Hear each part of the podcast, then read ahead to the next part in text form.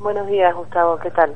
Eh, bien, bien, muy conformes con la convocatoria, con la cantidad de gente que se acercó a acompañarnos. Nosotros organizamos la marcha con la colaboración de Red Solidaria Dolores a los efectos de visibilizar, de desnaturalizar, de hacer ver a, toda la comunidad y que no, no, no nos vamos a quedar sentados cuando pasan estos hechos, que queremos que las cosas cambien, vivir mejor, mejores tratos y que haya justicia y que haya paz, un poco de un poco de tranquilidad también, ¿no? Y bueno, lo de la violencia de género nos golpeó muy fuerte. Eh, seguramente el caso de Mare todavía está en una etapa plenamente, más allá de tener ¿no? a los, al imputado y demás, está en una etapa de plena investigación, con la justicia trabajando sobre la propia causa, pero después de este crimen de Sandra seguramente debe haber, me imagino, haber habido un estallido social y de mujeres que deben haber concurrido de manera masiva a, también a poder expresar, digo, porque este hecho ha conmovido no solo a la ciudad, sino a la región y, y de sobremanera debe haber expuesto muchos hechos de violencia de género, esa violencia que se vive paredes adentro, ¿no? Sí, tal cual. En la comisaría de la mujer, en Dolores, se reciben por lo menos 40 denuncias de violencia de, violencia de género por mes. Ayer en la marcha había muchas víctimas de violencia de género, muchos familiares de víctimas de violencia de género. Eh, ahora la mujer ya no soporta el maltrato, no se queda escondida o con vergüenza, hay mucha gente que, que lo resuelve de manera privada y la gente que no tiene los recursos o las redes suficientes para resolverlo por sí mismo se está animando a hacer pública su problema y este es un problema de todos, es un problema público, más allá que la identidad de, de los que intervienen es privada, está bueno que se sepa y que haya una estadística para que eh, las políticas públicas se pongan a trabajar en ese sentido, las instituciones, ya sea a nivel local, la municipalidad, el Consejo Deliberante, como a nivel provincial. Bien. Eh, estás obviamente con muchas eh, informaciones acerca de lo que pasa, lo que va viniendo de la causa del de el crimen. Eh, creo que está casi todo resuelto. Eh, ¿Ustedes consideran que en el crimen de Sandra ya tendría que la justicia emitir casi un veredicto por, por este hecho?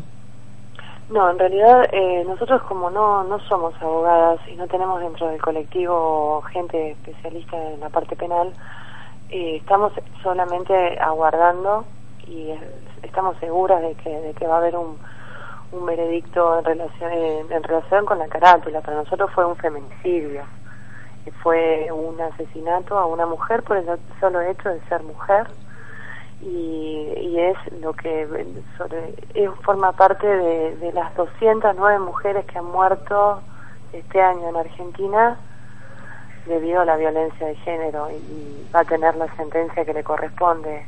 Eh, es parte de esta problemática de la violencia de género y estoy segura de que la justicia en breve va, va, va, a tener una sentencia acorde al delito. ¿Este hecho mostró lo que en realidad pasa en muchas casas puertas adentro? Sí, lo, lo que cambia es que ya no es más un delito la violencia doméstica, la violencia de género, no, no es más un problema privado ahora a partir de la ley contra la violencia de género es un problema público, todos tenemos que intervenir, inclusive los vecinos. Es como cuando hay fuego en la casa al lado que todos llamamos a los bomberos. Bueno, si hay problemas en la casa al lado hay que llamar, hay que avisar, hay que intervenir, no nos podemos quedar callados porque realmente corre peligro la vida de muchas personas y sobre todo de los chicos que son las víctimas invisibles de este conflicto. Eh, ayer vi en las fotos artistas, eh, todo el arco de la sociedad, pero principalmente muchas mujeres.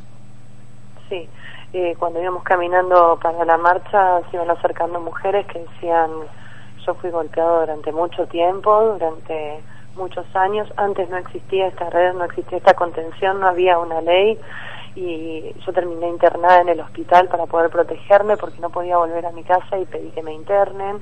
Mis hijos quedaron con, con el el señor que era el golpeador. Eh, realmente se ha avanzado mucho en ese sentido porque faltan cosas, por supuesto, que falta un refugio, falta atención psicológica para toda la familia.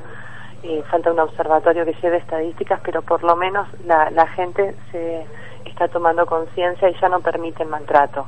Por lo menos una gran cantidad de personas ya no permiten el maltrato. Celia, ¿van a continuar estas marchas en reclamo de eh, luchar contra la violencia doméstica, contra la violencia de género? Sí, no solo las marchas, o sea, la marcha va a ser seguramente eh, otra otra u otra actividad artística o cultural o de, para visibilizar este problema seguramente se va a organizar para el 8 de marzo pero nosotros venimos trabajando todo el año también en la fiesta de la guitarra este año trabajamos con el tema de prevención que es de la sociedad civil es lo único que podemos hacer por ahora y vamos a presentar algunos proyectos a las concejales eh, a las mujeres concejales de los distintos bloques para ver si el año que viene se pueden aprobar medidas que favorezcan la protección de las mujeres víctimas de violencia de género y mejoren su calidad de vida. Sabemos que se han aprobado algunas cuestiones que tienen que ver en Dolores con el segundo paso, es decir, con el lugar de alojamiento de la víctima y de su familia, pero que no se ha puesto en marcha. No, en realidad lo que se lo que se aprobó es la se aceptó en Dolores un fondo de emergencia para las víctimas de violencia que es cuando la mujer tiene que salir de, manera apresurada de su casa porque corre peligro su vida con sus hijos, una suma de dinero que le permita comprar ahí pañales o, alojarse alguna noche en algún lado del refugio, en realidad esa cuestión de fondo todavía todavía está en veremos, no, se ha aprobado nada en ese sentido. Bien.